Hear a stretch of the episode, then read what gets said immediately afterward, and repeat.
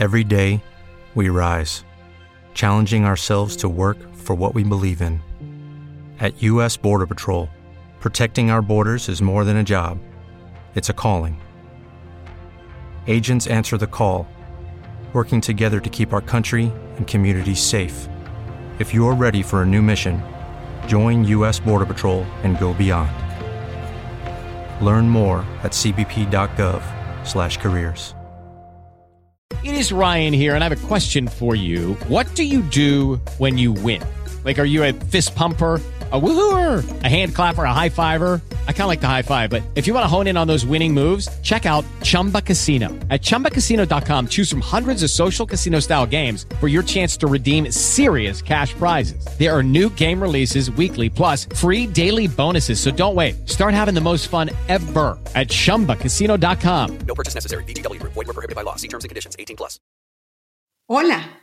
Bienvenidas todas las personas, en especial a aquellas que por primera vez escuchan este podcast. Un podcast sobre finanzas, economía, inversión, dinero.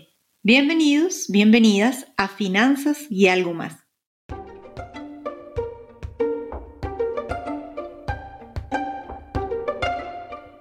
Este es un espacio de opinión para compartir conocimiento y percepciones en ningún momento puede ser considerado lo mencionado aquí como una recomendación de inversión.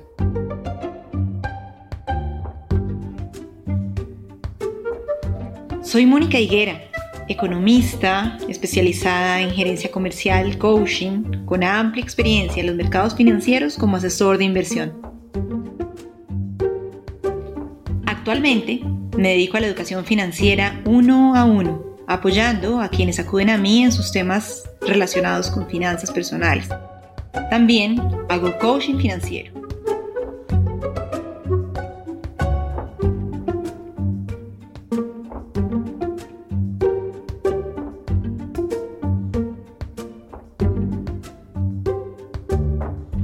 Quiero contarte que he creado un Patreon o Patreon Dado que este podcast es independiente y no cuenta con ningún tipo de patrocinio comercial, si quieres contribuir a la continuidad de este proyecto, puedes visitar la página de Patreon Finanzas y algo más para que puedas ver qué estoy haciendo allí.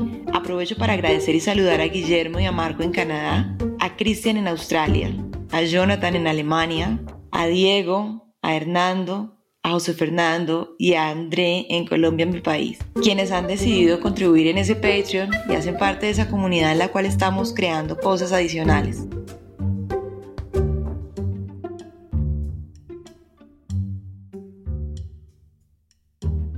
Mi invitado para este episodio es Andrés Pardo Amezquita. Andrés es un importante economista colombiano reconocido a nivel internacional. Actualmente Andrés es el jefe de estrategia macro para Latinoamérica de una importante firma de inversión brasilera. Ha tenido cargos de alto desempeño en el gobierno nacional, en la presidencia de la República trabajando como asesor económico, viceministro general de Hacienda, fue miembro de la Junta Directiva de la Financiera de Desarrollo Nacional, miembro de la Junta Directiva de ISA Interconexión Eléctrica en el sector privado fue el director o cabeza económica de una importante corporación colombiana, investigador del Banco de la República, trabajó también en Berkeley, en Lehman Brothers, en Merrill Lynch, economista de la Universidad de los Andes, con un MBA de Columbia. Realmente la trayectoria, la experiencia y sobre todo la humanidad del mensaje que comparte Andrés es súper poderoso. En este episodio vamos a hablar un poco de economía, macroeconomía, pandemia, lo que vemos, lo que sentimos, lo que creemos que puede pasar. Es un episodio bastante interesante y con un contenido muy poderoso que espero disfruten y sea de su agrado. Como siempre pueden escribirme a finanzas y algo más o contactarme en Twitter e Instagram arroba o arroba Mónica Higuera Finanzas y algo más. Sean todos bienvenidos, bienvenidas a este episodio. Espero lo disfruten.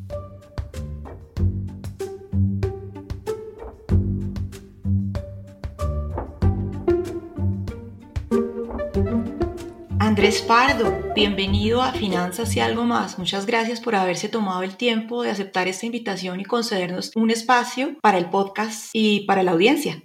Muchas gracias, Mónica, por la invitación. Muy, muy contento de estar aquí. Gracias, Andrés. Bueno, Andrés, la razón de estar hoy con usted en este podcast es, dado su expertise, su experiencia, sus conocimientos y la reputación que usted tiene en el mercado colombiano como estratega económico, hace que sea súper importante en este momento saber qué está pensando y cómo está viendo la economía. Para nadie es un secreto que este COVID nos cambió la vida y que la cotidianidad cambió. Sería interesante que la gente que escucha este podcast supiera qué está pensando alguien que es la cabeza de estrategia latinoamericana para una firma brasilera tan importante como lo es la entidad en la que usted trabaja. ¿Cómo está viendo esto? Eh, sí, pues claro, obviamente esto cambió absolutamente todo mm, y creo que pues efectivamente ha sido, pues creo que es un periodo muy, que ha sido muy duro para, para casi todo el mundo, para las empresas, para los mercados financieros, para las personas en particular, que yo creo que es lo que más, las que más han sufrido con toda esta situación. Y, claramente pues ha habido una, una, divergencia importante entre lo que está pasando en el, en el mundo desarrollado y en el, y en el mundo emergente, porque claramente pues, los países desarrollados pues, tienen muchos más recursos y mucho más espacio para, para, para ayudar a sus, a sus empresas y a sus, y a sus ciudadanos, mientras que, mientras que los países emergentes pues, les ha tocado mucho más pesado eh, por, por, obvias razones. Eh, el espacio que tienen sus gobiernos claramente es mucho más limitado. Eh, el punto de partida también, pues países en donde, digamos, sobre todo en la región, en donde la informalidad es extremadamente alta eh, y, eso le, y eso le pega mucho a la, a la población. Hay una población, pues, digamos, la cantidad de gente que está en unos niveles de ingresos bajos es, es muy, muy significativa eh, y viven un poco en, en, eso, en la informalidad y en el rebusque y esto pues les ha, les ha, les ha pegado extremadamente fuerte y creo que ha ahondado un poco los temas de, de, diferencias sociales, de inequidad, etcétera, etcétera.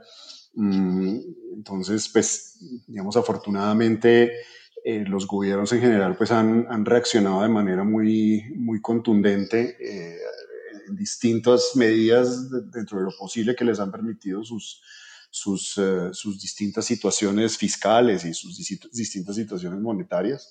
Eh, y creo que gracias a eso el golpe que, que, ha recibido la economía mundial pues ha sido eh, menos, menos grave de lo que pudo haber sido, no, no, por, no por decir que no ha sido muy fuerte como lo dije al comienzo, pero, pero gracias a eso sí ha habido una especie de amortiguador importante eh, y yo creo que, pues, digamos, todo este apoyo va a continuar durante un, tiempo bastante prolongado en, en, varias partes del mundo. Y tal vez lo más destacable que, que, que, yo veo acá es un poco eh, ese, ese esfuerzo tan, tan importante que hubo desde un punto de vista fiscal para, para, para apoyar el tema del desarrollo de las vacunas y la verdad yo sí creo que es de quitarse el sombrero para, para, para los distintos laboratorios y para los distintos esfuerzos que se, hicieron, que se hicieron de poder haber desarrollado la vacuna en un tiempo récord. O sea, digamos que cuando comenzó la, la pandemia, mm, pues pensar que la vacuna iba a estar ya lista a finales del, mismo año no, no parecía algo factible y el hecho de que ya en este momento buena parte de la población en algunos países está recibiendo ya vacunación y que, y que, y que muchos países en América Latina ya comenzaron o están a puertas de comenzar, me parece que es una, es una grandiosa noticia, la verdad. Eh, obviamente pues viene un poco el lo que va a ser toda la campaña de vacunación, que es un, un, esfuerzo enorme porque pues, vacunar a toda la población o al 70 o 80% de la población es un esfuerzo extremadamente complicado y para algunos países va a ser mucho más difícil que, para otros por la infraestructura que tienen montada, eh, por la dificultad que hay, que hay, que, que hay para llegar a, a, a sitios más eh, alejados eh, en donde pues, pues, no es fácil precisamente la distribución de, de, de la vacunación.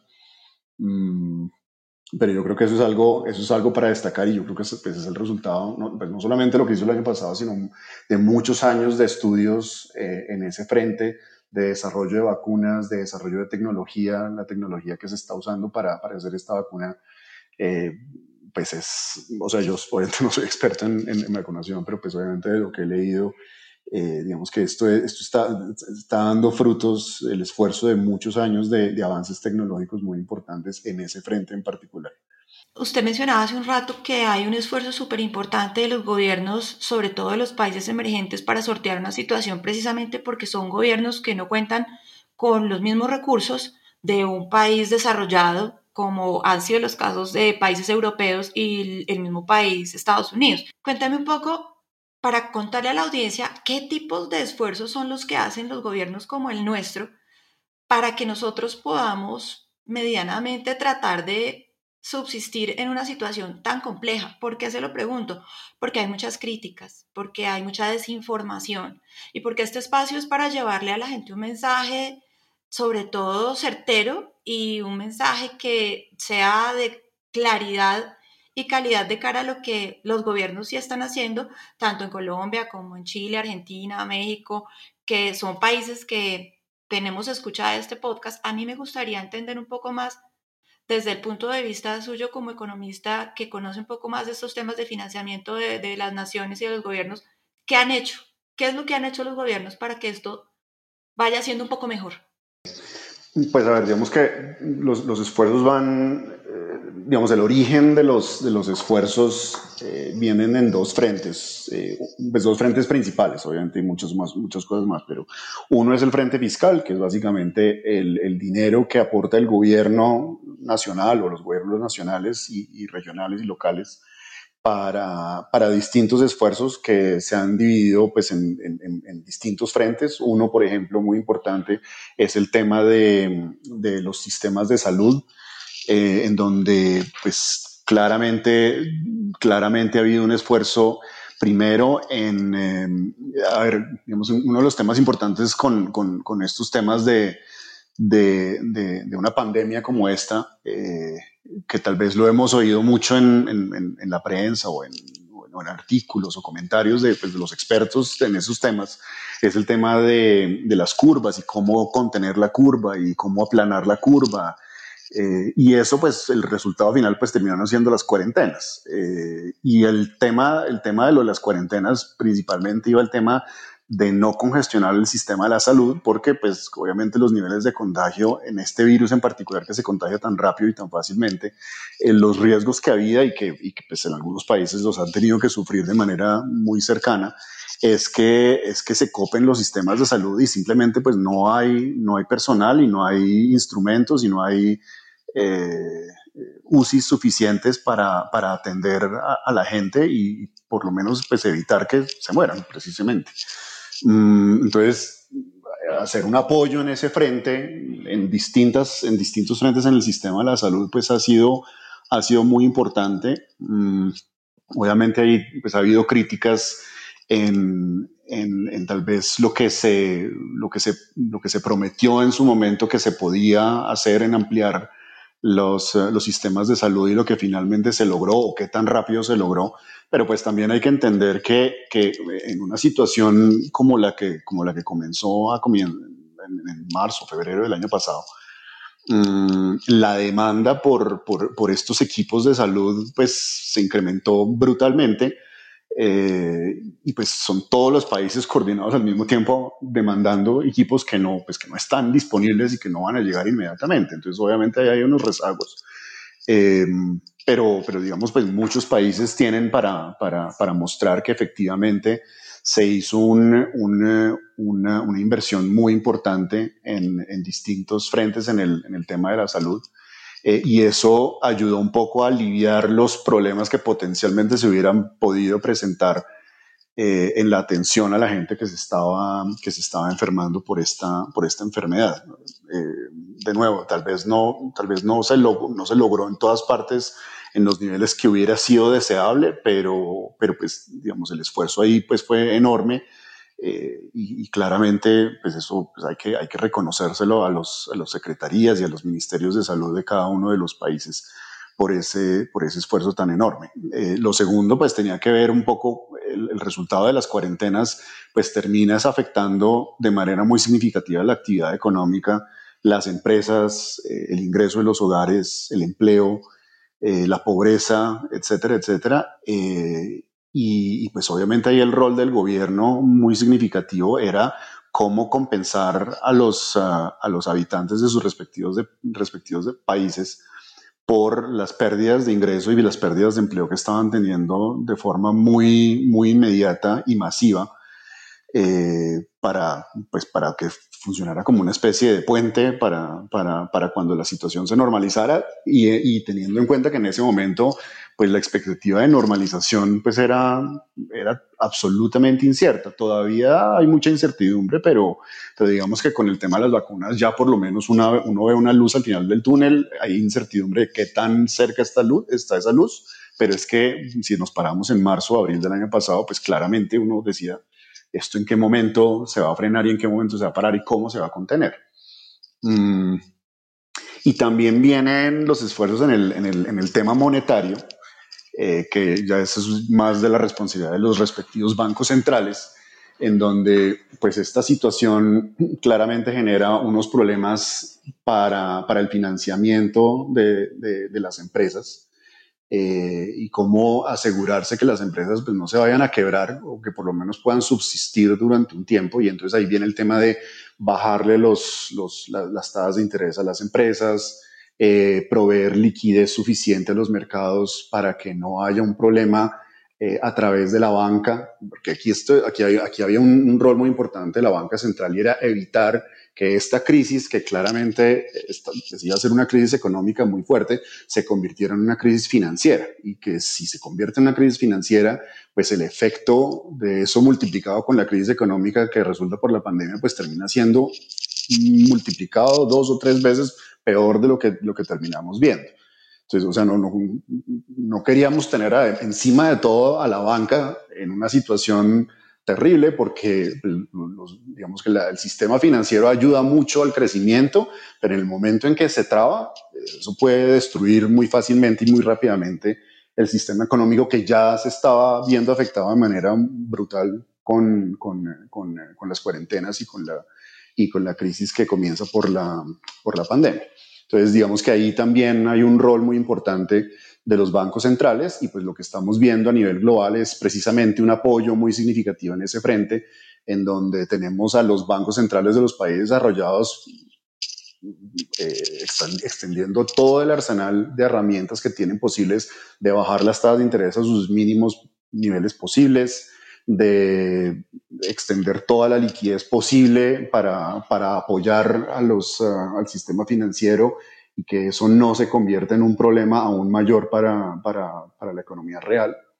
Eh, y además una, una promesa de, de, mantener estos estímulos eh, enormes durante un, durante un tiempo muy prolongado, que en últimas también termina ayudando a las economías emergentes, que pues, sus bancos centrales también han podido en su, en su gran mayoría eh, actuar acorde eh, con, con, con, lo que uno quisiera, porque no siempre los bancos centrales en los países emergentes pueden, se pueden dar el lujo de dar estímulo monetario en momentos en que hay crisis. Tal vez el ejemplo más cercano es, por ejemplo, allá, por allá en el 2014-2015, eh, cuando comenzó la crisis de, de, los commodities, eh, algunos bancos centrales en los países emergentes, en vez de poder bajar sus tasas de interés, les tocó subir sus tasas de interés porque pues, hay un tema eh, muy brusco sobre la inflación. Eh, y entonces, claro, eso termina es multiplicando un poco el efecto negativo que tiene el golpe de recesión económica, porque además los bancos centrales no, no, no se podían dar el lujo de, proveer la liquidez. En este caso, afortunadamente, en, en, la gran mayoría de los casos, sí ha sido posible, pero pues digamos que por ser países emergentes y por tener unas monedas que no son las monedas más transadas en el mundo. Entonces, pues, o sea, no es lo mismo un banco central como el de Estados Unidos o el de Europa, que pueden hacer estímulos monetarios porque las monedas que se usan allá son el euro y el dólar, que son pues, de las monedas más transadas en el mundo y las que más se usan a nivel global para distintos tipos de, transacciones, que los países emergentes, cuyas monedas pues obviamente no son tan, no, no son convertibles en su gran mayoría, eh, no son de gran aceptación, eh, tienen pues otros problemas adicionales por, por pertenecer a países emergentes. Entonces, pues un país como Brasil, un país como Colombia, un país como México, pues les queda un poco más difícil eh, dar unos, unos, unos, unos estímulos monetarios tan, tan grandes como lo pueden hacer los países desarrollados. Pero los países desarrollados, al poder dar ese estímulo monetario, en, última, en últimas también le están dando una mano indirectamente a los países emergentes. De acuerdo, retomando las ideas, me parece súper importante traer en este momento, para resumir lo que hablamos, el tema de que el sistema de salud se preparó y trató de hacerse lo mejor posible para no colapsar, porque además no solo eran las personas que llegaban por las enfermedades de la enfermedad de COVID, sino todo lo que venía relacionado con los pacientes normales, las personas de tratamientos de cáncer, eh, las personas de tratamientos de diálisis, las personas que tenían otras comorbilidades que podían ser afectadas. Eso de una u otra forma pudo haber impactado muy fuerte y muchísimo más dramática la carga en vidas para cada país y realmente hay que reconocer que, se hicieron los esfuerzos para prevenir que en su momento las personas tal vez no, no lo vieron, pero que hoy nosotros comparamos nuestras cifras de mortandad y son menores que las de algunos países desarrollados que no pudieron contener. Entonces eso es algo que se debe reconocer. Y adicionalmente, hay una crítica muy común que se escucha eh, no solo aquí, sino en los demás países, y es que fue muy poco y es muy poco lo que le dan a la gente, ¿no? Es que 160 mil pesos en el caso de Colombia, eh, para una familia eso no era nada, pero ¿de dónde salía ese dinero? O sea, ¿er, ¿era, era muy poco, Andrés? ¿O era lo que se podía dar? ¿O por qué viene esa crítica que yo pienso que también viene como un tema político, en donde se causa una cierta desinformación? Yo creo que se hizo lo que se pudo con los recursos que habían, pero no sé si usted me corrige, ¿se pudo haber hecho más? Sí, pues mira, yo creo que hay varias cosas ahí. Primera cosa es, claro, mirándolo en retrospectiva, pues es muy fácil criticar, pero yo quisiera, yo quisiera saber si uno estuviera en, las, en, los, en los pies del presidente de algún país, de cualquier país del mundo, y está parado en marzo del 2020, del 2020. Y en ese momento, pues miércoles. Uno tiene que reaccionar rapidísimo para tratar de ayudar a la población de todo un país sin tener certeza de cómo, cómo están evolucionando las cosas. O sea, digamos, esto no es una, esto no es una crisis normal, digámoslo así, o sea, no, no es la típica crisis del libro de texto que uno ve de cómo el ciclo económico se desacelera y uno entra en recesión o inclusive una crisis financiera que, claro, las crisis financieras, como estaba diciendo antes, son, son, son, terribles porque además tienen, dejan unas, unas grietas y unas, eh, unas heridas que duran mucho tiempo en sanar. Mm, pero, pero digamos que las hemos vivido en el pasado y mal que bien uno tiene cierto, pues por lo menos los, los, los, los, eh, los hacedores de política, eh, los policy makers, pues tienen más o menos alguna idea de cómo se deben atacar ese tipo de crisis. Pero una crisis como esta es, es, eh, es totalmente anormal, es totalmente atípica y reaccionar y además reaccionar es una, tiene que ser una reacción muy rápida, pues es muy difícil saber realmente hasta qué punto eh, se puede, qué tan rápido, cómo se debe. Entonces, pues claro, seguramente, o sea, si uno, si uno escribiera un libro de, de cómo fue la reacción It is Ryan here, and I have a question for you. What do you do when you win? Like, are you a fist pumper? A woohooer, a hand clapper, a high fiver. I kind of like the high five, but if you want to hone in on those winning moves, check out Chumba Casino. At ChumbaCasino.com, choose from hundreds of social casino style games for your chance to redeem serious cash prizes. There are new game releases weekly, plus free daily bonuses. So don't wait. Start having the most fun ever at ChumbaCasino.com. No purchase necessary. BGW. Void were prohibited by law. See terms and conditions. 18 plus. Lucky Land Casino. Asking people, what's the weirdest place you've gotten lucky? Lucky? In line at the deli, I guess? Aha, in my dentist's office. More than once, actually. Do I have to say? Yes, you do. In the car before my kids' PTA meeting. Really? Yes. Excuse me, what's the weirdest place you've gotten lucky? I never win and tell. Well, there you have it. You can get lucky anywhere playing at LuckyLandSlots.com. Play for free right now. Are you feeling lucky? No purchase necessary. Void where prohibited by law. 18 plus. Terms and conditions apply. See website for details. De los distintos gobiernos ante esta crisis, pues seguramente muchos gobiernos habrán cometido muchos errores, pero, pero de nuevo, no son errores de, incompetencia necesariamente o de que son malos o no, no sé, es, pues también es ante la, el, uno está manejando con una neblina en la cara y uno no sabe realmente cómo tiene que, cómo tiene que manejar. Es, es muy difícil. O sea, bueno, o sea, esto es un esfuerzo impresionante el que le tocó hacer a los gobiernos. Ahora, la segunda cosa es que también pues, uno tiene que adaptarse un poco a las, a, las capacidades que uno tiene. No todos los países tenían las mismas capacidades. Entonces, pues, digamos que un país como, digamos, pensando en, la, en América Latina, un país como Chile, o un país como Perú, que tenían una posición, una posición fiscal bastante, bastante buena, bastante cómoda eh, antes de la crisis, pues tenían suficiente o bastante espacio para poder, eh, para poder hacer un impulso eh, de tipo fiscal y hacer un aumento del, del gasto público muy rápido y de manera significativa para tratar de atender los problemas que venían asociados a esta pandemia. Pero otros países, como por ejemplo el caso de Colombia, eh, pues no tenían ese, ese, ese, espacio fiscal tan abultado y, y, pues se hicieron unos esfuerzos, mm, tocó recurrir a, a, ideas totalmente extrañas a lo, a lo, típico que uno ve, ideas no ortodoxas, digámoslo así, eh, ingeniería financiera, para tratar de ver de dónde sacábamos recursos adicionales para, para, poder, para poder atender la crisis, pero teniendo en cuenta que no podemos tampoco poner en riesgo la estabilidad de la economía.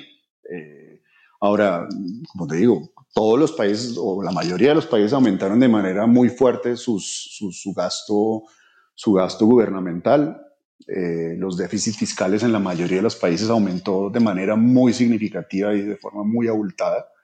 Eh, pero claro, obviamente el tema es que más adelante ese, ese aumento tan, tan brusco que hubo, pues toca comenzar a pagarlo y hay unos países que tienen más, más espacio que otros y, van a tener más facilidad, digámoslo así, que otros para pagar esos esfuerzos que, que tocó hacer el año pasado o este año y que va a tocar seguir haciendo este año. Eh, pero en la medida que iba pasando el tiempo, pues de todas formas los gobiernos iban poco a poco eh, tratando de adaptarse un poco más a la realidad de la nueva información que iba surgiendo. Es que yo me acuerdo mucho a comienzos de marzo, por lo menos aquí en el caso de Colombia, cuando anunciaron las, las la primera vez que anunciaron que iba a haber unas cuarentenas, eh, la expectativa que había en general es que la cuarentena iba a durar unas semanas. Terminó durando seis meses, porque cada vez lo iban extendiendo más, extendiendo más, extendiendo más.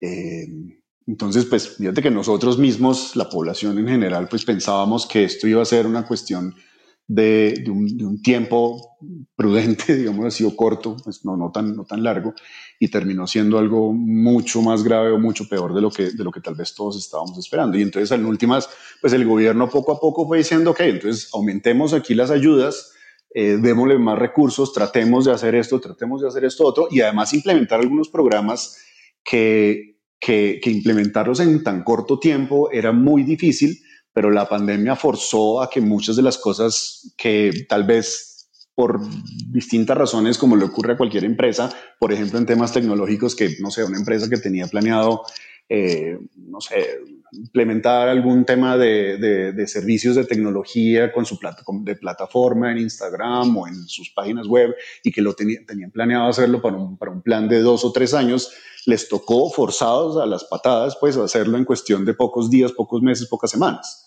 Y en el fondo los gobiernos también les tocó hacer lo mismo, implementar algunos sistemas. Afortunadamente la tecnología, pues hoy en día es bastante avanzada. Pues no, no, me quiero imaginar qué hubiera pasado si esta misma pandemia hubiera ocurrido hace 20 o 30 años, en donde pues los, los, los, avances tecnológicos pues, son mucho más precarios que los que tenemos hoy en día, pero digamos que eso ayudó mucho a que muchos de los programas de, ayudas a la, a la de ayuda social eh, y a la gente menos pudiente pues se pudiera implementar de manera, de manera relativamente ágil, dada la, la, urgencia que había. Eh, pero de nuevo, vuelvo y digo, eh, toca también, pues, uno no puede salir a, a, a, a regalar dinero a, más no poder sin pensar en las consecuencias que esto puede tener hacia el futuro en la estabilidad macroeconómica. entonces, pues yo creo que Colombia hizo, en el caso colombiano, yo creo que se hizo el esfuerzo dentro de los límites de lo que se podía, que se podía haber hecho más. Eh, eso es bastante discutible, es muy, o sea, es muy difícil saber de aquí hacia adelante esto cómo va a funcionar porque pues, muchos de los programas en su momento se planearon para tres meses y después terminaron ampliándose a seis meses y después se han terminado ampliando para un año y otros se han, ya han ampliado para 15, 15 meses. Entonces, pues aquí el tema también es, había mucha dificultad de saber cuánto tiempo iba, iba, iba, iba a durar la pandemia, eh, cuánto tiempo iba a ser, qué tan, qué tan brusco iba a ser el golpe que las cuarentenas le iban a dar a las distintas economías. Y ante esa, y ante esa incertidumbre, pues uno también, pues uno no se puede tampoco gastar todo en, un, en una sola sentada porque después, si se le alarga el tiempo y se gastó todo, pues después ya no tiene cómo ayudar a la gente. Entonces yo creo que, por eso digo, mirándolo en retrospectiva es muy fácil criticar, pero yo creo que en la medida que fue pasando el tiempo, el gobierno los distintos gobiernos en América Latina pues fueron haciendo lo que, lo que, lo que estuvo dentro del alcance de lo que podían hacer. Y más adelante es el futuro, pues ya veremos un poquito las consecuencias de las distintas, de las distintas estrategias que cada uno de los países decidió, decidió implementar, porque pues sí hay mucha divergencia. Brasil, por ejemplo, decidió eh, hacer unos programas de estímulo fiscal muy fuertes, tal vez mucho más allá de lo que, de las capacidades que ellos tenían. Entonces, digamos que eso ayudó un poco a que por ejemplo, la, la, la, caída de la economía brasileña el año pasado va a ser un poco más moderada, pues va a ser muy fuerte, pero va a ser más moderada de lo que se ve en muchos de los otros países de la región. Pero igualmente la recuperación de este año va a ser más débil y eh, hacia adelante a Brasil le va a tocar hacer unas, unos ajustes fiscales mucho más significativos y un poco el resultado de eso es que en, en medio de la pandemia en donde muchos eh, bancos centrales están todavía en algunos casos bajando tasas de interés o ya parquearon sus tasas de interés en sus mínimos niveles históricos y piensan mantenerlas en esos niveles bajos por mucho tiempo y tal vez no pensar ni siquiera en subirlas sino hasta el 2022. En el caso de Brasil ya se está comenzando a discutir la posibilidad de subir las tasas de interés en el relativo corto plazo, que es lo que pues uno no quisiera que eso tuviera que ocurrir, pero pues tal vez como a Brasil se le podría, uno podría decir que se, le fue un poco la mano en, las ayudas, entonces ahora más adelante es donde comienza, uno comienza a ver el resultado de, no haber sido necesariamente del todo prudente eh, en las posibilidades que uno tiene. Entonces, pues, como digo, ese es un tema muy, muy complejo y sobre todo con la urgencia que había en su momento y que sigue habiendo, la verdad. De acuerdo, y esto es un llamado de atención, digamos, a, a, la comprensión de lo que realmente era una situación desafiante que estaba presentando la toma de medidas muy rápida para poder tratar de mitigar el impacto que realmente hemos visto. En Colombia han sido más de 55 mil muertos.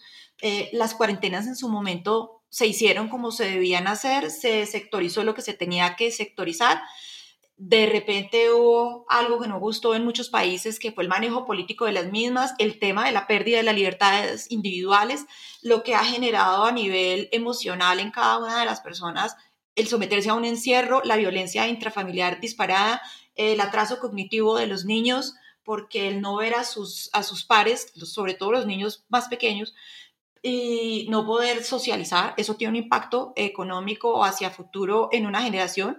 También tenemos a los adolescentes y en algunos países la, el aumento de las tasas de, de suicidio y que también eso va a tener que tener un manejo de los gobiernos que van a tener que tomar unas medidas y que van a tener que tener que ver con dinero. Ahí voy yo con la otra pregunta y el otro tema y es, claro, todo eso necesita pagarse de algún lado. Entonces estamos con temas de estímulos y con una emisión monetaria desbordada en todo el mundo. ¿Eso a usted cómo le parece? ¿Le preocupa? ¿No le preocupa? ¿Cómo ve a Colombia con el tema de la emisión? ¿Qué cree que sería una alarma?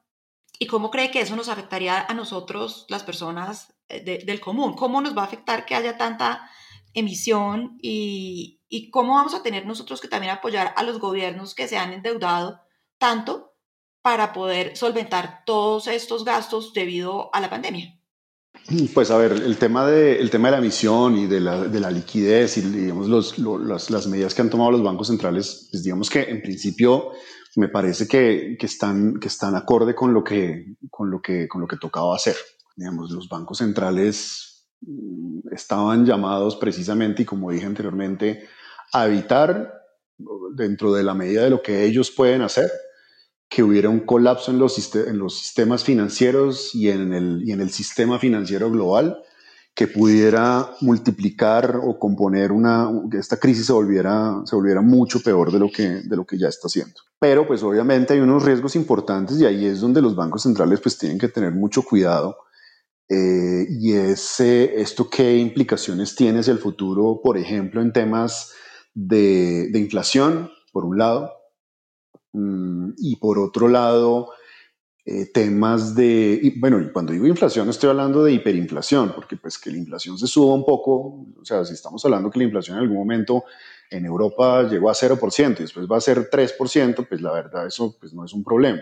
Pero si esto va a terminar en una inflación del orden del 30 40 o 50% hacia el futuro en algunos países, pues es un tema muy complejo porque pues una inflación muy alta, después tratar de volverla a bajar puede ser un tema de años y años y años, décadas, pues, eh, y, y, pues puede, puede causar unos problemas macroeconómicos de largo plazo que son, es muy difícil salir de ellos. Otro tema, otro tema que es importante, pues es el tema que tienen que tener mucho cuidado los bancos centrales, el tema de las burbujas en distintos frentes, porque claramente con, con los estímulos que ha habido, pues ha habido una, una, entrada de dinero muy fuerte hacia algunos mercados financieros. Entonces, por ejemplo, pues es notable que los índices accionarios en algunos países desarrollados, incluso estando en medio de la pandemia, pues ya han recuperado totalmente lo que perdieron eh, después de que comenzó la crisis. Eh, y en este momento, en algunos casos, incluso algunos han tocado sus máximos históricos.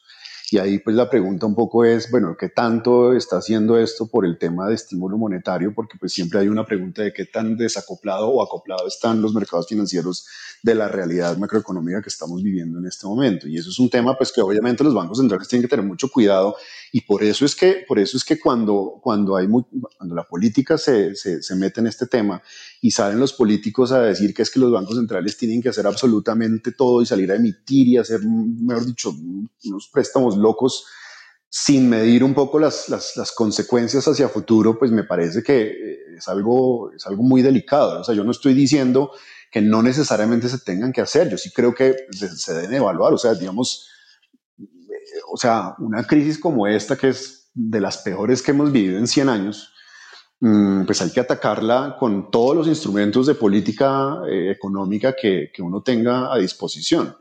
Pero, pero pues hay que pensar en el futuro también y por eso los bancos centrales pues tienen una, una, una, visión de muy largo plazo, por eso es que la mayoría de los bancos centrales están diseñados de manera independiente de los gobiernos precisamente pensando en, ok, claro que hay que atacar esta crisis en este momento y hay que hacer lo mejor y lo, lo más que podamos hacer, pero sin poner en riesgo la estabilidad macroeconómica de los próximos 10, 20, 30 años, porque no nos vamos a, no nos vamos a tirar eh, el progreso que hemos logrado en este tiempo, que ya se ha, ya se ha retrocedido bastante, eh, para, volver, para, para, después tener unos problemas macroeconómicos que salir de ellos puede ser un, un problema aún mayor. Entonces ahí, pues yo, yo, creo que hay que, si en, ese, en ese frente hay que, tener, hay que tener mucho cuidado porque pues ya vimos que en algunos momentos cuando los bancos centrales de pronto se les va un poco la mano en sus medidas de estímulo monetario y se comienzan a crear unas burbujas que a veces no es tan fácil de identificar después, de, después del evento es, es, es, uno dice, pues claro, obvio ahí estaba, pero identificarlos no necesariamente es, es tan fácil eh, y tampoco es fácil identificar cuál es el punto en donde ya se convirtió en una burbuja y qué tanto más está creciendo.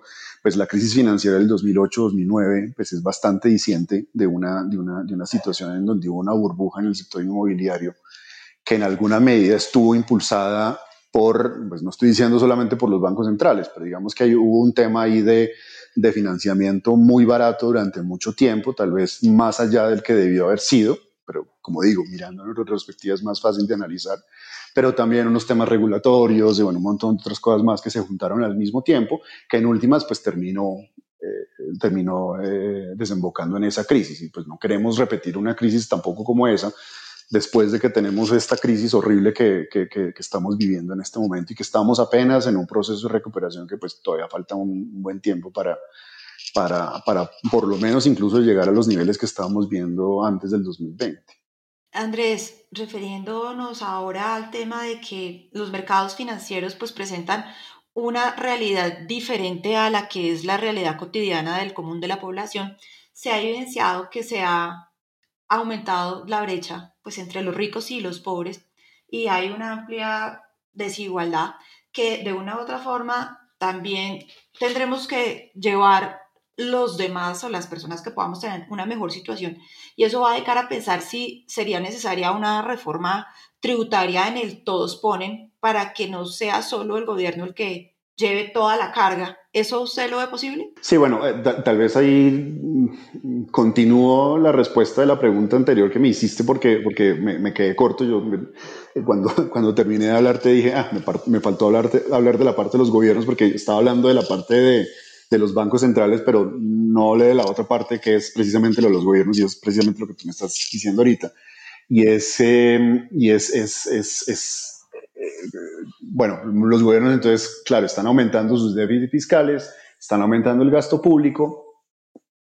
Resultado de eso es que se, van, se tienen que endeudar más, pero ese endeudamiento adicional que está viniendo, pues hay que pagarlo en el futuro. ¿Quién lo va a pagar? ¿Quién lo va a pagar?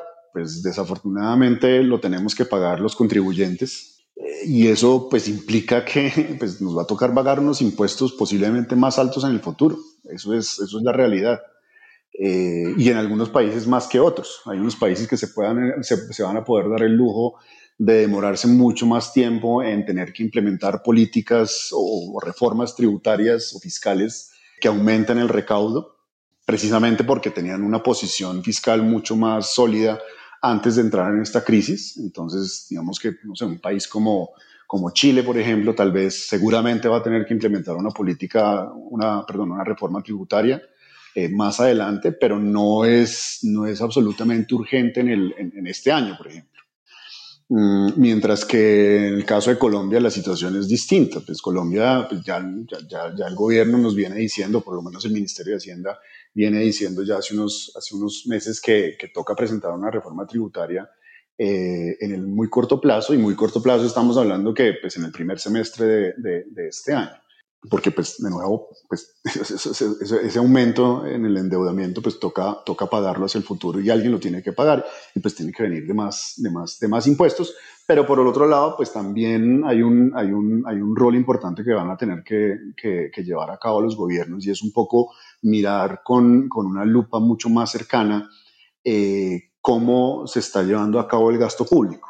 Eh, me refiero al gasto público eh, estructural y permanente, no, no estoy hablando de, del gasto público transitorio que tocó hacer o que está tocando hacer en la, medida, en la, en la mitad de la pandemia, que son esas ayudas monetarias y esas ayudas a las empresas, etcétera, etcétera, que claro, son importantes, pero no se pueden mantener para siempre porque son, unos, son unas ayudas de emergencia mientras dura la pandemia. Pero hay otras que son gastos pues, recurrentes que vienen de mucho tiempo atrás y que en muchos países pues, se viene discutiendo de qué tan eficiente está o qué tan ineficiente tal vez es el gasto público. Y yo creo que esta también es una, es una oportunidad muy importante para comenzar a ver, oiga, en qué estamos gastando un dinero que realmente no se necesita o se está, se está gastando mal. Eh, y eso también es una parte en donde pues, el gobierno tiene los gobiernos tienen que comenzar a mirar un poco cómo, cómo, cómo, cómo tratan de, focalizar un poco más el, gasto público, de hacerlo más eficiente.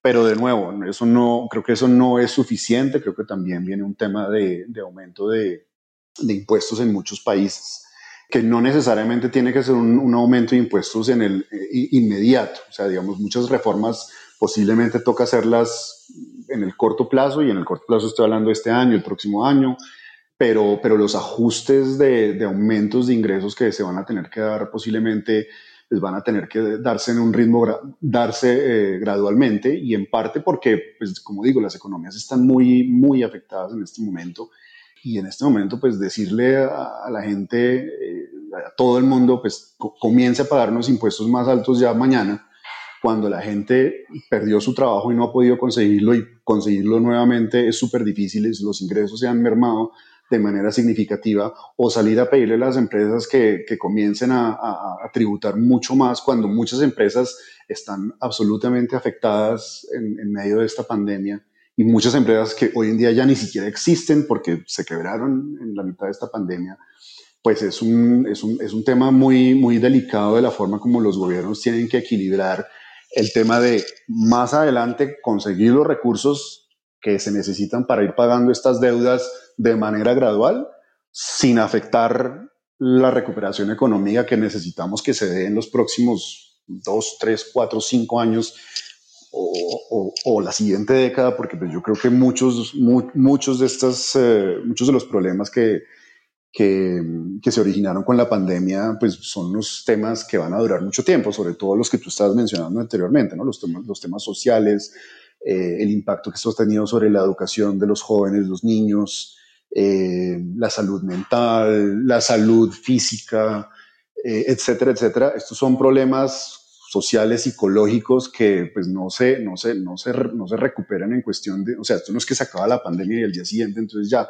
todo se solucionó, no, esto es un tema de una generación que posiblemente va a tener unos, unas, unas afectaciones significativas eh, y pues, no sé, o sea, cuando uno haga un libro por allá dentro de 50 años de, de, cómo fue, o dentro de 100 años, de cómo fue la pandemia, de cuáles fueron los efectos, de cómo se afectó la sociedad, la salud, etcétera, etcétera, pues yo creo que va a ser muy interesante porque esto va a ser un tema de muchísimo tiempo, de muchísimo tiempo. Sí, Andrés, y básicamente mencionar estos temas en este podcast que tiene una audiencia dedicada mayormente a los temas de inversión, de dinero. Eh, la audiencia de este podcast en su mayoría se dedica a invertir y a hacer eh, portafolios de inversión.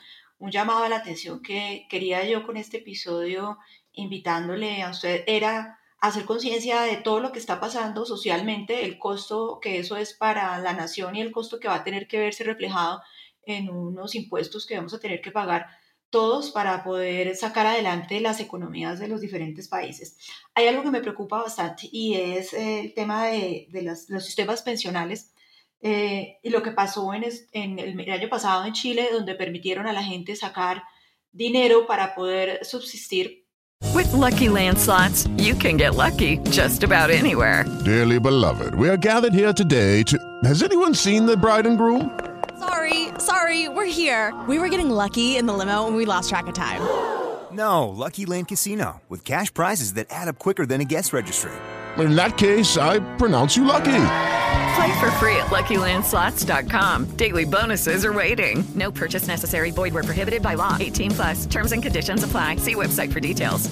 Judy was boring. Hello. Then Judy discovered ChumbaCasino.com. It's my little escape. Now Judy's the life of the party. Oh baby, Mama's bringing home the bacon. Whoa, take it easy, Judy. Chumba. The Chumba life is for everybody. So go to ChumbaCasino.com and play over 100 casino style games. Join today and play for free for your chance to redeem some serious prizes. Ch-ch-chumba. ChumbaCasino.com. No purchase necessary. Void where prohibited by law. 18 plus terms and conditions apply. See website for details. Y que se estaba planteando aquí en Colombia. Para nadie es un secreto que el tema de los subsidios en las pensiones presenta un enorme porcentaje del gasto de los gobiernos y sobre todo aquí en Colombia esas pensiones tan altas. Eh, Andrés, ¿usted ve que haya o debería haber una reforma pensional? ¿Cuál es su posición al respecto? Eh, sí, eh, sí, sí, sí creo que debe haber una reforma pensional y, yo creo que esto es un tema un poco a nivel global, esto no es, pues, no es solamente Colombia, cada, cada país tiene sus, sus, sus problemas pensionales. Mm, a ver, el tema es que eh, muchos, de los, muchos de los sistemas pensionales que, que, hoy todavía existen en el mundo fueron unos sistemas que fueron creados hace muchas décadas con unas expectativas que había en ese momento que eran muy distintas de las que existen hoy en día. Y expectativas me refiero a, por ejemplo, la expectativa de, de, vida de las personas, la expectativa de, de salud, los avances en, eso, en salud. Mm, la, la, capacidad que, que, iba a tener la, la, gente menor o la gente joven para financiar las pensiones de, los, ah, de, los, ah, de, las personas mayores. Eh, digamos, esto es el, el, cambio demográfico que ha habido tan, tan, tan brusco en, los últimos, las últimas décadas eh, del el envejecimiento de la población que, pues que en parte también tiene mucho que ver con, con los cambios de hábitos que, que, han tenido las personas. O sea, aquí el tema es, pues digamos, hace, no sé, hace 50 años, pues era normal que las familias tuvieran cuatro, cinco, seis hijos, no sé. Hoy en día, pues muchas familias no quieren tener más de dos hijos o más de uno. Eh, incluso hay mucha gente que ni siquiera tiene, quiere tener hijos hoy en día, hay gente que no se quiere casar. Eh, y eso pues claramente está haciendo, y, y, además pues la gente mayor está viviendo más, en parte también por los avances en salud.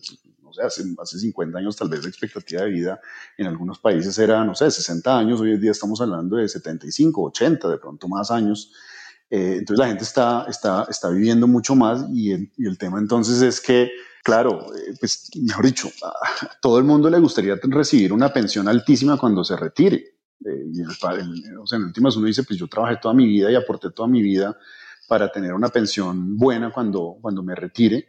Y pues como fueron diseñados esos sistemas hace 50, 60, 70 años, pues eran bastante generosos o por lo menos eran más o menos acordes a lo que se creía en ese momento que iba a ser la realidad. Pero lo que pasa es que la realidad terminó siendo muy distinta y hoy en día mmm, lo que los jóvenes están aportando pues no alcanza para financiar esas, esas, esas promesas tan onerosas que había para la gente mayor. Entonces aquí la, la, la realidad que hay pensando hacia el futuro es, pues, no se pueden mantener esas, esos, esos, eh, esos beneficios pensionales tan altos porque, de nuevo, pues alguien los tiene que pagar. Es que esto no es, esto no es solamente, es que el gobierno tiene que, sí, pues puede que los gobiernos tengan que apoyar a su población, pero lo mismo que estábamos discutiendo ahorita con el tema de, las pande de la pandemia.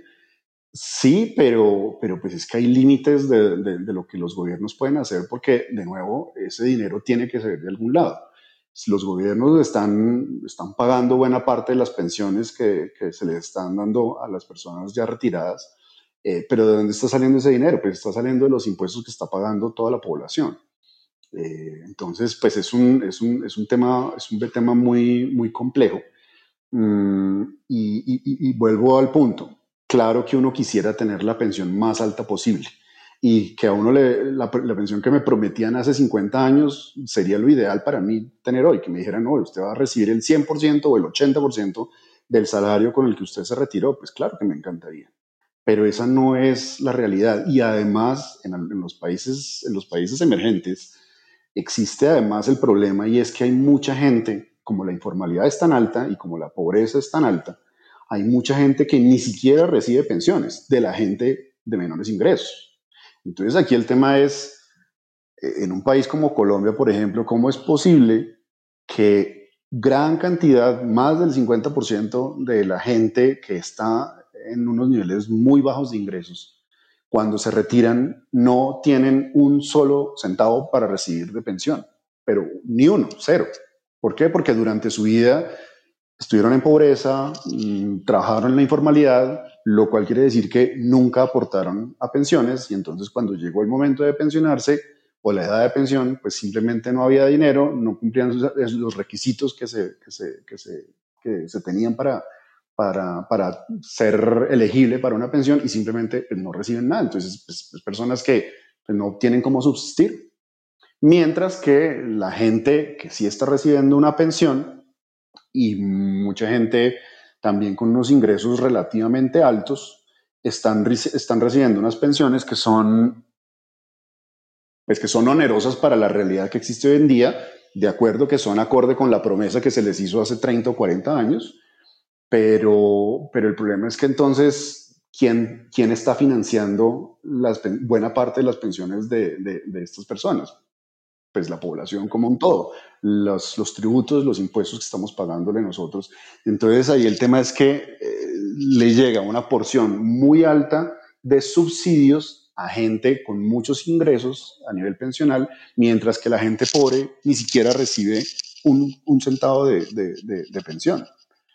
Eh, entonces yo, pues yo sí creo que hay, hay, hay, que mirar, hay, hay, que mirar varias cosas. Eh, entonces, no sé, sea implementar un impuesto a las altas pensiones, por ejemplo. Eh, digamos, en el, caso, en el caso colombiano en particular, cuando yo estuve en el gobierno en el, en el 2018 y, y, nosotros presentamos la, la, reforma tributaria, pues, que era ley de financiamiento realmente, en ese momento, una de los, uno de los puntos que se, que se presentó era grabar las pensiones altas. Eh, y al principio la idea era grabar pensiones que fueran mayores de, eh, de 5 millones de pesos al mes. Mm, que ahorita no recuerdo los, los porcentajes, pero digamos que la, la gente en Colombia que recibe una pensión mayor a, a, a 5 millones de pesos es solamente como el 15 o 10% de, de, de, los, de los pensionados. Mm, Eso no, eso no se aprobó. Eh, Finalmente se, se reescribió esto y se subió el límite de la gente que se quería, que se, que se quería grabar. Eh, y entonces mm, se presentó una propuesta que era, ok, entonces grabemos las pensiones por encima de 9 millones de pesos. Que la gente en Colombia que recibe más de 9 millones de pesos de pensión, pues, o sea, eso es como el menos del, uno, menos del 0.5%. Y tampoco se aprobó. Eh, lo cual suena un poco irrisorio, porque pues uno dice, o sea, ¿cómo, es posible que, que, que esto no, no, no, haya podido eh, seguir su curso cuando uno está tratando de pedirle un poco de aporte a la gente, a una muy, muy enorme minoría de la población que recibe una pensión relativamente alta, para que aporte y con eso se le puede pagar una pensión relativamente decente, sin que sea necesariamente suficiente, pero relativamente decente a todo ese montón de la población que hoy en día ni siquiera recibe un centavo de, de pensión. Eh, y ahí pues, o sea, a mí, a mí eso me pareció bastante, bastante indignante que no, que no, que no, que no, no se pudiera llevar a cabo.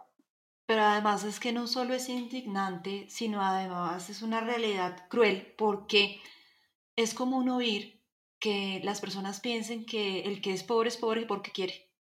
Y está demostrado que se puede generar, se puede pasar varias generaciones para salir del, del estado extremo de pobreza, que una persona no necesariamente es pobre porque quiera, porque no quiera trabajar, sino porque simplemente está en unas condiciones de desigualdad en cuanto a acceso a la educación, acceso a servicios públicos, acceso a una vivienda digna, a una alimentación sana que le permita desarrollarse cerebralmente, eh, crecer los niños malnutridos.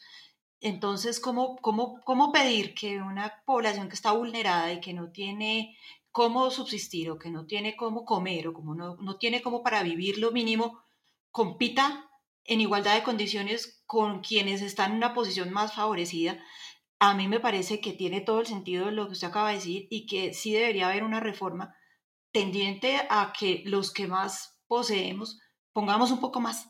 ¿Por qué?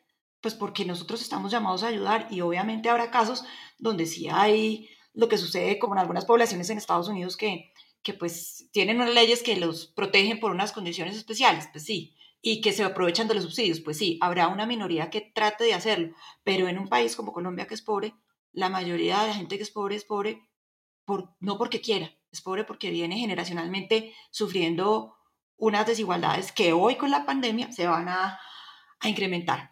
Y Andrés, la otra parte de la pregunta era los retiros de los fondos de pensiones, eh, lo que se autorizó en Chile, ¿eso cómo lo, cómo lo vio? Pues mira, mmm, a mí me parece, a ver, digamos que yo no yo, yo, yo, yo, yo sí tengo un poco la, la visión de que ese tipo de medidas eh, toca mirarlas con mucha lupa. O sea, yo, yo, yo, sé que son totalmente populares. Decirle a la gente, venga, que pues, retire su pensión eh, y así usted puede tener más recursos para, para compensar las pérdidas tan grandes de, de, ingresos que está teniendo en este momento, pues claramente todo el mundo quisiera eso. Pues qué felicidad que uno le dejen sacar plata inmediatamente. Pero, pero entonces después viene el tema de, ok, ¿y entonces qué pasa en el momento de la pensión? Porque pues, primero... Mañana, ¿qué pasa en el futuro? Uh -huh. Claro, o sea, digamos, mucha, o sea, si la gente se está quejando encima de todo de que, de que con los sistemas de pensiones privados, los, las pensiones van a terminar siendo más bajas de lo, que, de lo que eran los sistemas públicos o de lo que son los sistemas públicos y las promesas que, que hubo en esos sistemas públicos que eran muy, muy, muy altas y muy honorosas, pero que no eran consistentes con, con la realidad de financiamiento, mientras que los sistemas privados son, son, son consistentes con esas realidades de financiamiento. ¿Quién, ¿De dónde sale el dinero para pagar esa pensión? Eso es lo bueno de, de los, los, sistemas privados. Pero claro, lo malo es que la pensión termina siendo más baja de lo que, de lo que, de lo que terminaban siendo esos sistemas públicos que, que prometían mucho más. Eh, entonces, pues, si encima de todo le dicen a las, personas, bueno, saque, todos los, saque los recursos que usted tiene ahí, pues eso implica que entonces en el momento de la pensión, pues la pensión va a ser aún peor. Hey guys, it is Ryan. I'm not sure if you know this about me, but I'm a bit of a fun fanatic when I can. I like to work, but I like fun too. It's a thing. And now the truth is out there. I can tell you about my favorite place to have fun. Chumba Casino. They have hundreds of social casino style games to choose from with new games released each week. You can play for free anytime, anywhere and each day brings a new chance to collect daily bonuses. So join me in the fun. Sign up now at ChumbaCasino.com. No purchase necessary. BGW. Void were prohibited by law. See terms and conditions. 18 plus. Y entonces de pronto, pues hay dos cosas. O termina siendo peor o el gobierno le va a tocar poner dinero en el futuro para compensar ese tema.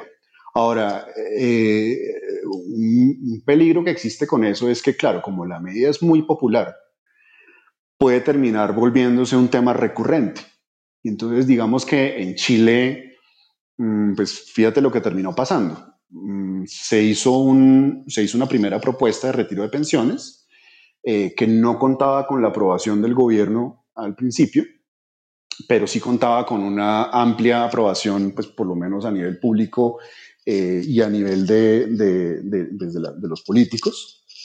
Mm, finalmente se, se, permitió eso implicó además que pues, el, Banco Central de Chile tuvo que tomar unas medidas mm, de, de, política monetaria significativas para evitar que eso generara unas distorsiones muy bruscas en los mercados financieros y en el sistema financiero, que precisamente como estábamos hablando al comienzo, los bancos centrales tienen que cuidar que los sistemas financieros no vayan a tener un problema porque eso puede generar una situación mucho peor en toda la economía. Entonces el Banco Central en Chile le tocó tomar unas medidas muy significativas a raíz de eso. Eh, y esto pues deja una situación para el gobierno que en el futuro de pronto le va a tocar eh, aumentar los impuestos para cubrir los faltantes que va a haber de pensiones que se van a, que se van a dar en el futuro. Porque además la forma como se, como se, como se hicieron esos retiros de pensiones era, a usted le están permitiendo retirar el 10% de las pensiones, pero eso no era el 10% para todo el mundo. Para la gente de recursos relativamente altos se les estaba permitiendo retirar eh, 10% o de pronto un poco menos, pero a las personas de bajos ingresos eh, básicamente se les permitió retirar prácticamente todo lo que tenían. Eh, o sea, hay mucha gente hoy en día en Chile que tenía su cuenta de, de pensiones y hoy ya no tienen un solo centavo ahí. Entonces, claro, en este momento pues les ayudó para las dificultades que está teniendo en este momento. Pero el problema es que cuando llegue el, momento del retiro, si el gobierno no hace nada al respecto, pues esas personas no tienen un centavo para, para retirarse.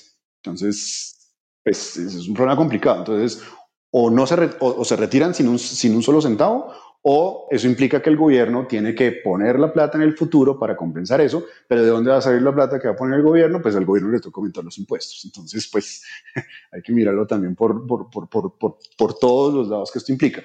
Pero adicionalmente lo que pasó en Chile es que, claro, como esto es un tema muy popular, entonces los políticos decidieron impulsar una segunda reforma para un segundo retiro de pensiones, que en últimas también terminó aprobándose. Eh, incluso cuando se aprobó el segundo, el, segundo, el segundo retiro de pensiones, ya, ya comenzó a moverse una iniciativa de un tercer retiro de pensiones. Entonces, claro, si, ya, si, si, esto, si esto se vuelve ya un, un, tema recurrente, pues la situación se vuelve mucho más compleja, eh, porque entonces, de nuevo, ya el tema aquí es que no solamente se quedaron sin recursos una, una porción y sobre todo la porción de menos recursos en la población, sino que eso se amplió aún más con el segundo retiro y si se hubiera, si hubiera seguido adelante la tercera propuesta, pues entonces termina siendo aún peor pensando en el futuro. En el, en el presente, pues claro que sí, otra vez lo mismo. Pues, ¿qué más uno hubiera querido entonces que, que a todo el mundo le, le, le, giraran un cheque enorme este mismo año para compensar totalmente los, las la pérdidas de ingresos que está teniendo? Pues, o sea, digamos, tú, está, tú me estás diciendo el caso de Colombia, en donde me decías, es que 160 mil pesos, cuando el salario mínimo en Colombia es cercano a los no, casi un millón de pesos, pues no parece ser mucho.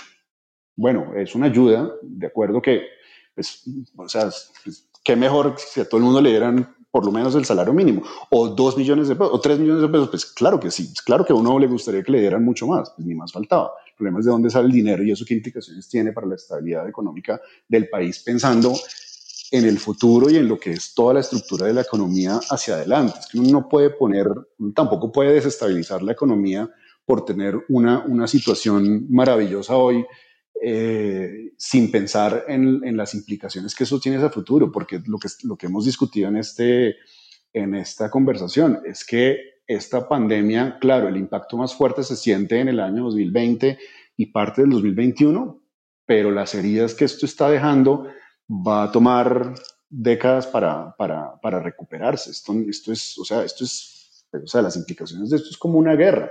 ¿Cuánto le tomó, cuánto le tomó a, Europa recuperarse después de la Segunda Guerra Mundial? ¿Cuánto le, ¿Cuánto le tardó a Alemania recuperarse después de la Primera y la Segunda Guerra Mundial? Esto fue un proceso muy largo y eso que pues, son países desarrollados. Imagínate los países subdesarrollados como nosotros, pues peor.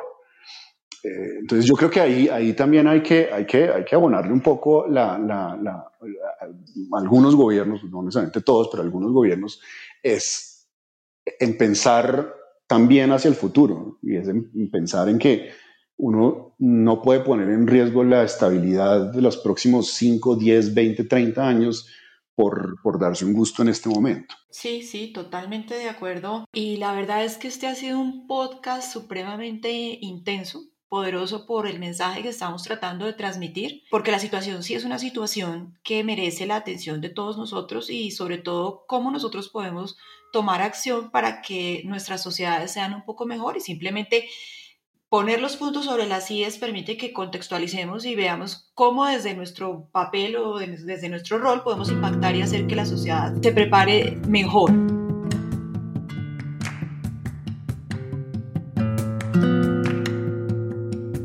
Entonces, bueno, ya hablamos de la parte complicada, la parte dura. Y entonces, ¿cómo vamos a salir de esto? ¿Cuáles son las cosas hacia donde deberíamos apuntar, hacia donde queremos ver una sociedad mejor a la próxima década? ¿En dónde podemos poner un esfuerzo económico? Podemos decir de inversión en una estrategia hacia dinamizar las economías.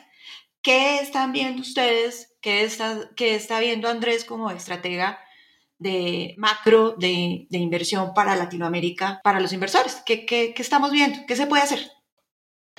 Mm, bueno, a ver, pues claramente con, con, con, la pandemia, pues un poco algunas cosas que hemos visto es unos, unos avances muy importantes en algunos temas que estaban eh, demorados o trabados o que simplemente tal vez no tenían tanta urgencia en el tiempo, digámoslo así y que por, por, por, la pandemia pues se vio la necesidad de, de ahondar en, en, en, qué tan rápido se iba a invertir y se iba a hacer progreso en esos frentes. Mm, entonces, pues el, el más fácil tal vez de todos de ver pues es el tema tecnológico. Eh, impresionante la verdad, cómo, pues primero, pues ver cómo, cómo han aumentado las, las, los, los, precios de las acciones de, de, de muchas de, los, de, los, uh, de las plataformas tecnológicas, de las compañías tecnológicas eh, y cómo muchos países eh, lograron moverse relativamente rápido en implementar sistemas eh, basados en, en, en, la tecnología para, para distintas cosas que más adelante pues, van, a, van a servir, o sea, digamos, servían en la urgencia que había en este momento, pero pensando hacia el futuro, pues muchos de estos temas pues van a, van, a, van a ser importantes para el desarrollo económico hacia el futuro. Entonces, pues, eh, digamos, mm, el tema de, de, de, de poder trabajar eh, desde la oficina, desde la casa, perdón, eh, poder hacer reuniones virtuales, muchas de esas cosas seguramente van a continuar hacia el futuro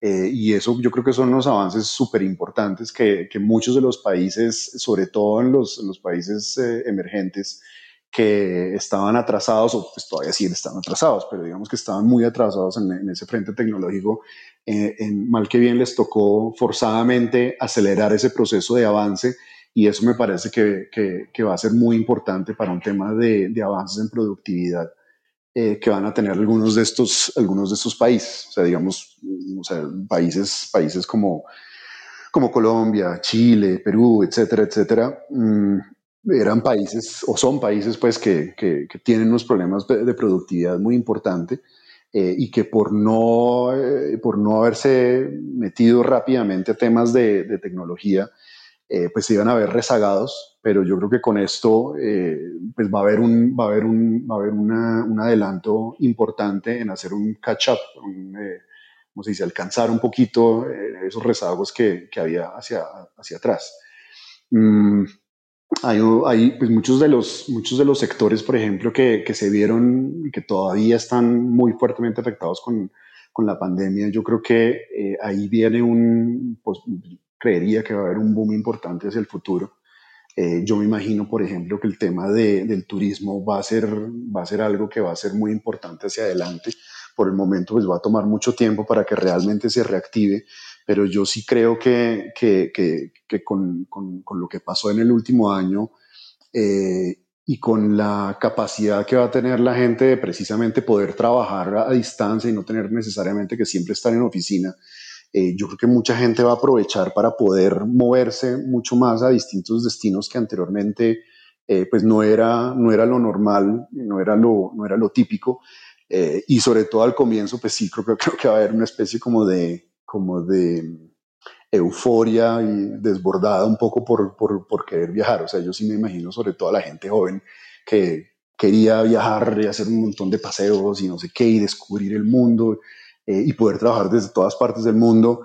Eh, después de esto, cuando, cuando, cuando ya sea mucho más fácil moverse otra vez y que ya no haya tantas restricciones, yo creo que ahí va a haber un, un, eh, un, un paso importante en, en, en ese frente. Mm. Eh, el tema, el tema de, de, desarrollo fuera de, las, fuera de las ciudades también creo que está comenzando a, ganar mucha atracción. Pues uno ve mucho en, en, Estados Unidos, por ejemplo, aquí en Colombia también uno lo ve como mucha gente está pensando en decir, oiga, es que vivir en la ciudad con las facilidades que va a haber ahora de poder trabajar desde la casa, de poder hacer compras por internet, de no tener que necesariamente ir al mercado eh, en sitios más apartados en donde anteriormente pues, no llegaban ciertos productos eran difíciles de comprar y por eso mucha gente tal vez no quería estar en, eh, a las afueras de la ciudad. Eh, pero, pero hoy en día pues yo creo que esa cosa va a ser mucho más, más importante pensando hacia el futuro. Entonces pues hay mucha gente que ya está comenzando a ver la posibilidad de no solamente estar fuera de, de, la ciudad y tener un sitio donde, donde pueda estar eh, alejado, sino de inclusive vivir allá. Y eso yo creo que también va a ser muy importante, por ejemplo, para el desarrollo que en alguna medida se está viendo en, en partes, en partes de, de los distintos países que anteriormente ese desarrollo no necesariamente tenía una demanda importante y no llegaba por precisamente esa falta de demanda. Entonces, pues yo sí creo que uno comienza a ver cómo, cómo algunas, algunos municipios o, pueblos más apartados de, de, de las ciudades eh, está comenzando a tener un, un, mayor flujo de comercio, eh, más demanda, etcétera, etcétera. Y yo creo que esto pues, no va a ser solamente un tema transitorio, sino que en alguna medida va a perdurar en el tiempo eh, y eso va a permitir también un desarrollo importante fuera de las ciudades. Ahí también, ahí tal vez lo que sí me preocupa es el tema de, de el frente inmobiliario, me preocupa el tema de las oficinas, por ejemplo, los espacios de oficinas, porque pues precisamente pues unas por otras, ¿no? Y aquí el tema es, pues, muchas empresas se quebraron, entonces ya no necesitan oficinas, pero mucha gente ahora va a trabajar desde la casa, lo cual quiere decir que muchas oficinas pues están vacías o se van a quedar eh, no se van a poder volver a llenar en, la medida que había antes y seguramente los, los, arrendamientos que anteriormente tal vez eran muy altos se están cayendo de manera muy significativa. La demanda para construir más oficinas de pronto ya no va a ser como, como existía antes y eso pues va a tener también unas implicaciones importantes en el, en el tema de construcción de oficinas en particular. Se van a tener que reinventar, van a tener que generar uso mixto en unas oficinas súper chéveres para la gente que quiera tener espacios agradables para trabajar en su casa, porque le toca a uno crear y pensar. Mira, mira por ejemplo, una, una cosa que me, que me pareció interesante y aquí esto, pues, digamos, esto es más anecdótico, te lo cuento porque eh, mi familia, mi familia eh, ha estado metida en el sector floricultor mucho tiempo. Eh, mi, mi, mamá y mi padrastro son dueños de, de un par de empresas de flores aquí en Colombia. Mm, y, y, ha sido muy interesante ver cómo ha sido el, el, el, el, desempeño del sector floricultor en Colombia a raíz de la crisis, porque eh, tal vez tal vez cuando, a ver, si yo, si yo me parara en febrero del 2020, antes de que comience la pandemia, y yo le dijera a alguien, oiga, ¿usted cómo cree que le va a ir a un hotel si llega a haber una pandemia? yo creo que la respuesta en ese momento sería, no, pues terrible, porque, pues, eso, dicho, se van a quebrar un montón de hoteles, no sé qué. Digamos que lo que efectivamente está pasando, pues era es lo que uno pensaría que va a pasar. Y efectivamente, pues eso ha pasado. Si yo le hubiera preguntado a, una persona, oiga, ¿usted qué cree que le va a pasar al sector floricultor si llegara a haber una pandemia?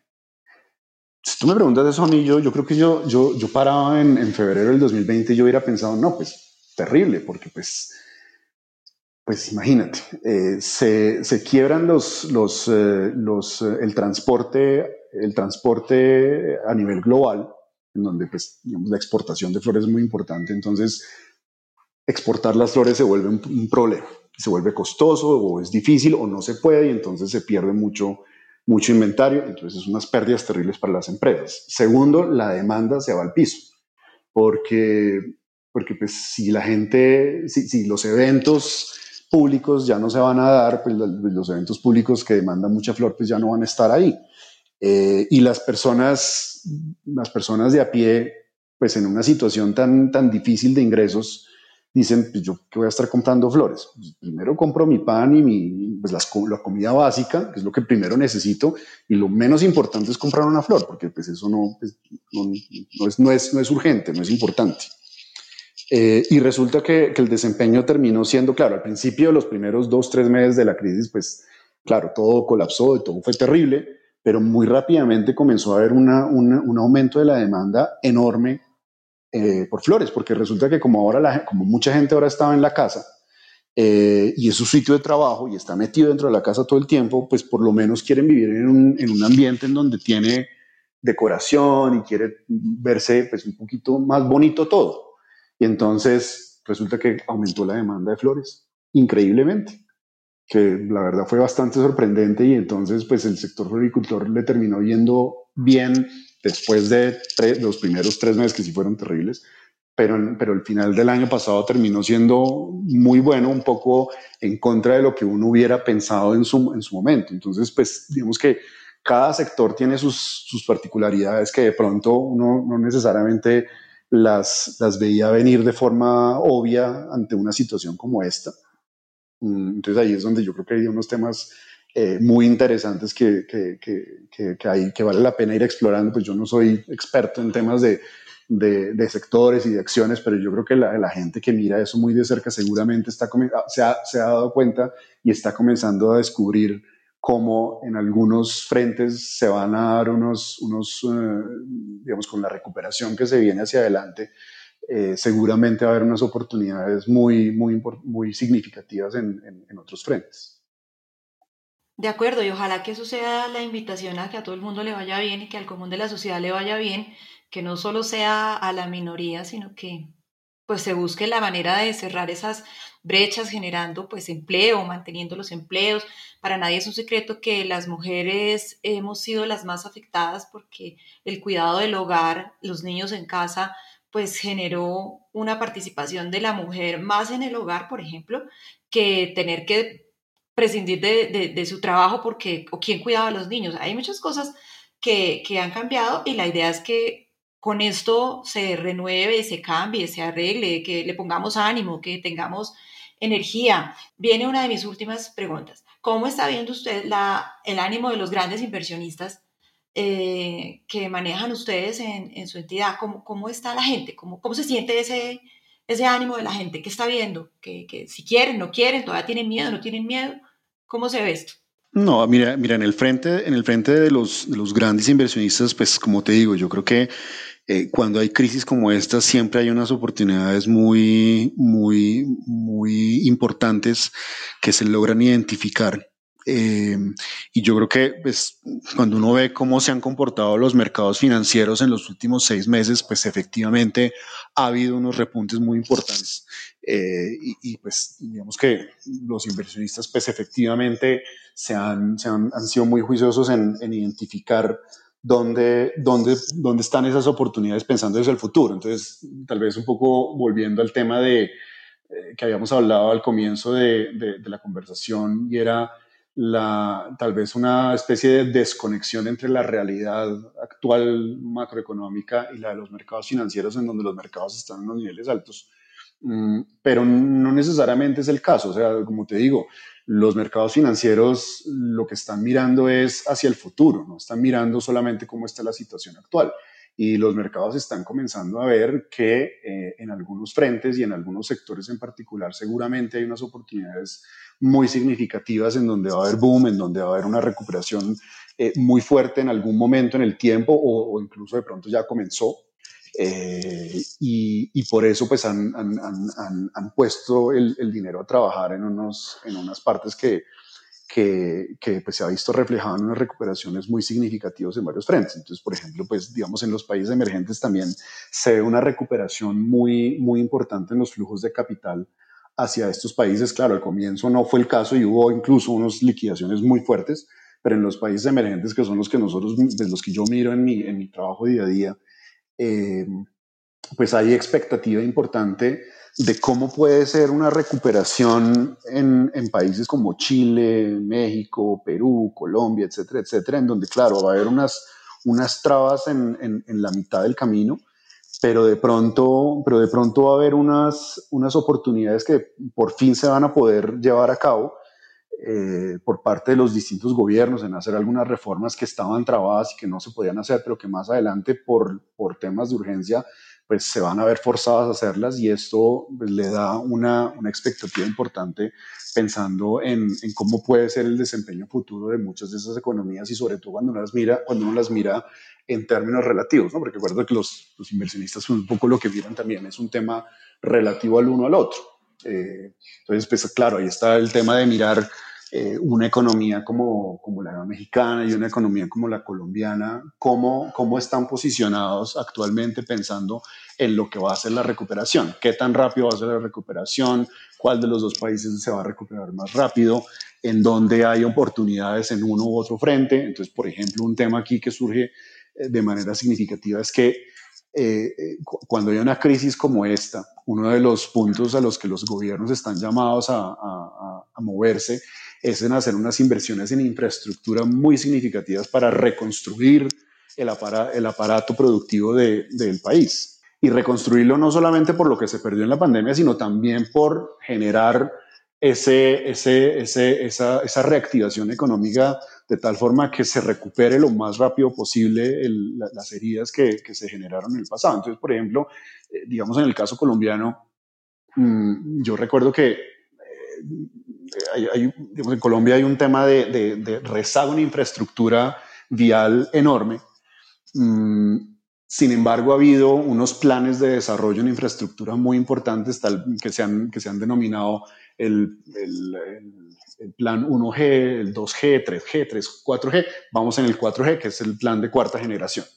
Eh, que era un plan muy ambicioso de construcción de autopistas, carreteras en Colombia, que ha venido evolucionando, tal vez ha tenido unas trabas en, el, en, en los últimos años por distintas razones, eh, pero, pero ha venido evolucionando importante y eso pues ha implicado que se han construido unas, unas carreteras y autopistas eh, bastante buenas y ha habido unas mejoras en infraestructura importante en el país, a pesar de que todavía hay unos rezagos enormes. Sin embargo, la situación fiscal de Colombia, pues, digamos, estaba, pues, seguía siendo muy complicada y eso implicaba entonces que el gobierno pues, estaba diciendo mm, seguir con un nuevo plan de infraestructura pues es muy complicado porque no realmente no están los recursos pero a raíz de a raíz de, de esta crisis entonces ya se está hablando del, del plan de infraestructura, de infraestructura 5G la quinta generación ¿Por qué? Pues porque se necesita reactivar la economía y se necesita hacer un plan de inversión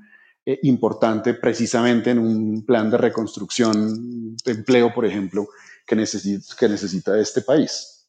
Mm, entonces, eso implica que Colombia, un poco forzado, se vio en la necesidad de impulsar un nuevo plan de infraestructura en donde se necesita también el apoyo los, de los, agentes privados, de los inversionistas privados, pero obviamente por la magnitud, pues no solamente estamos hablando de inversionistas locales, sino también de inversionistas internacionales.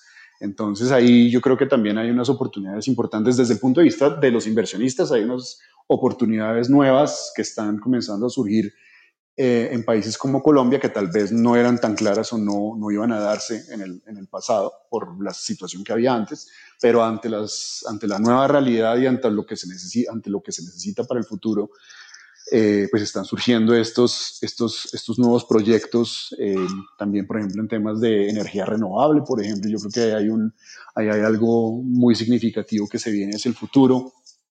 Eh, los, temas de, los temas ambientales, por ejemplo, que yo creo que con, con la crisis de la pandemia hubo mucho más conciencia de, de, precisamente la contaminación, eh, los temas de, de, de, preservación del medio ambiente, que tal vez, digamos que como, como terminan siendo, no parecieran no ser tan urgentes, pues en alguna medida se estaban dejando de lado y, pues estaba un poco el tema de que Estados Unidos en particular, que pues la, la principal economía del mundo, eh, con el gobierno anterior, pues un poco estaba como, como dejando ese tema de lado. ¿sí? acuerdo de que Estados Unidos se retiró del, del Acuerdo de París eh, y entonces pues eso estaba como en el aire. Si, si, si, esto, si este tema de, de, medio ambiente no cuenta con el apoyo de la principal potencia del mundo, pues le falta una rueda eh, importante.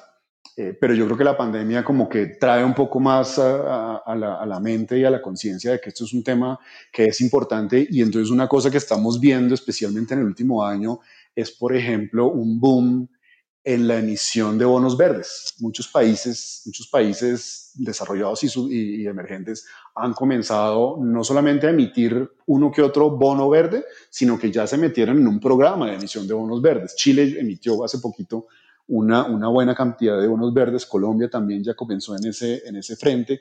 Eh, y eso, pues yo creo que eh, implica que hay una, una, una, unas oportunidades de inversión en, en esos frentes que, que, van a ser muy importantes desde el futuro, sobre todo pensando también en, en eh, digamos, las crisis que ha tenido el, digamos, la, el, petróleo, por ejemplo, sobre todo en los últimos 6, 7 años, con la crisis del 2014-2015 y con la crisis ahorita eh, por la pandemia, mmm, como que cada vez hay más conciencia de que toca ir moviéndose hacia otro tipo de, energías más limpias y que hay más urgencia de llegar a eso y entonces las oportunidades de inversión que puede haber en ese frente también comienzan a ser mucho más uh, significativas de las que había antes y se comenzaron a acelerar a raíz de esta crisis. Es que lo importante es ver que siempre al final del túnel hay una luz y eso, ese es el broche de oro en este episodio podcast, que vemos que sí, que sí se puede, que sí hay cosas chéveres y que, que había que poner la realidad sobre la mesa, Andrés, porque ese es nuestro papel aquí, despertar conciencia y ya después mostrar que sí hay camino y que si todos ponemos, todos ganamos.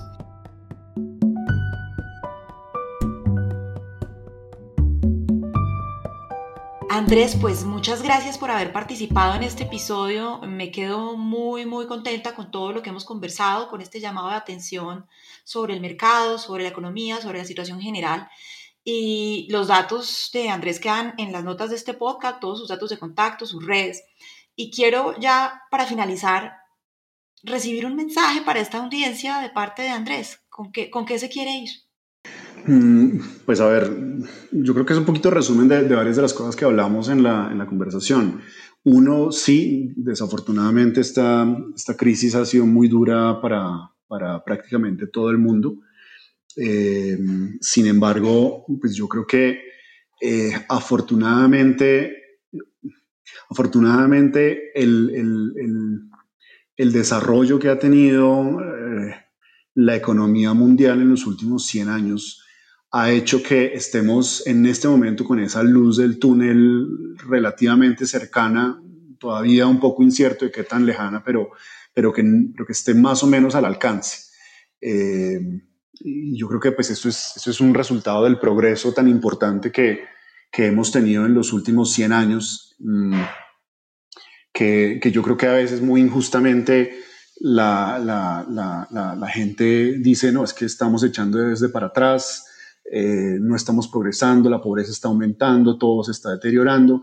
Mm, yo creo que, eh, al contrario, yo sí soy un convencido de que, de que los progresos que ha tenido la humanidad y la sociedad, especialmente en los últimos 100 años, mm, ha, sido, ha sido significativo y yo creo que la forma como estamos saliendo de esta crisis y con, con, todos los errores que ha habido y con todos los problemas que ha habido y con todas las dificultades terribles que ha habido y con todas las pérdidas eh, desafortunadas de vida y de, ingresos y económicas que ha habido y de,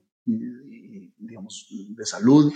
Yo creo que los avances que hemos tenido en los últimos 100 años están, ayudando a que, esta, a que esta crisis sea bastante menos fuerte de lo que pudo haber sido si, no hubiéramos tenido estos, progresos importantes eh, que estamos viendo los frutos en este momento. O sea, como, como dije el puro comienzo de la, de la, de la conversación, eh, el hecho de que, de que tengamos en este momento ya millones y millones de personas del mundo que se está vacunando y que la vacunación haya comenzado en enero, diciembre de este año, son menos de 12 meses desde que comenzó la, la pandemia, me parece que es un gran logro para la, para la ciencia y para la, para la humanidad y esto pues se debe en gran parte al, al, sistema, eh, el sistema eh, económico que hemos, que hemos venido armando con todas sus falencias, pero que hemos venido armando eh, durante, durante, los últimos, durante los últimos años. Y ahí tal vez